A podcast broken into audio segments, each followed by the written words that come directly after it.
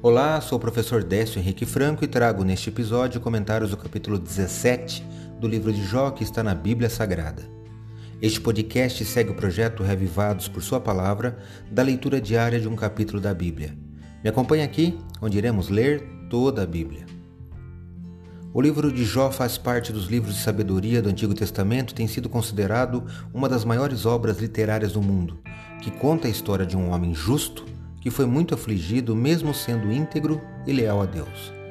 Nos capítulos 16 e 17 estão as respostas de Jó a seus acusadores, e hoje destaco os versos 1 e 2, que são palavras de Jó e estão aqui no capítulo 17 que leio na Bíblia Nova Almeida atualizada. Estão assim: o meu espírito vai se consumindo, os meus dias vão se apagando, e só tenho diante de mim a sepultura.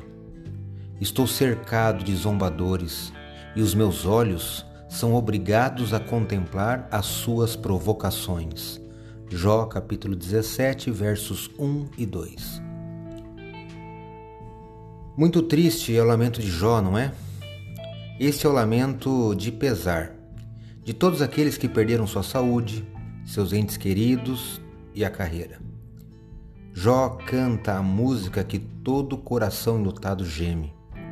O pastor Lori Engel, em seu comentário deste capítulo, lembra que quando as posses e realizações da vida são varridas, quando o que você ou o que faz você ser você desaparece, quando você não passa de uma fonte de fofoca e desprezo para os outros, o que oferece a esperança para continuar respirando? Seria continuar tentando? Nunca desistir? A esperança não é invocada através da força de vontade. A esperança existe acreditando que há algo além do sofrimento, além das perdas. A esperança se alimenta reivindicando as promessas de Deus que nunca te abandona, embora as montanhas sejam abaladas. A esperança é encontrada ao chorar na presença de um Salvador que recolhe as suas lágrimas.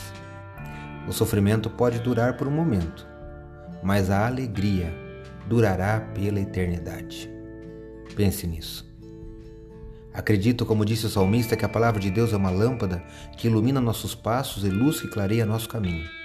Portanto, leia hoje em sua Bíblia o capítulo 17 do livro de Jó e que seu dia, passos e caminho sejam iluminados por Deus. Um abraço e até amanhã.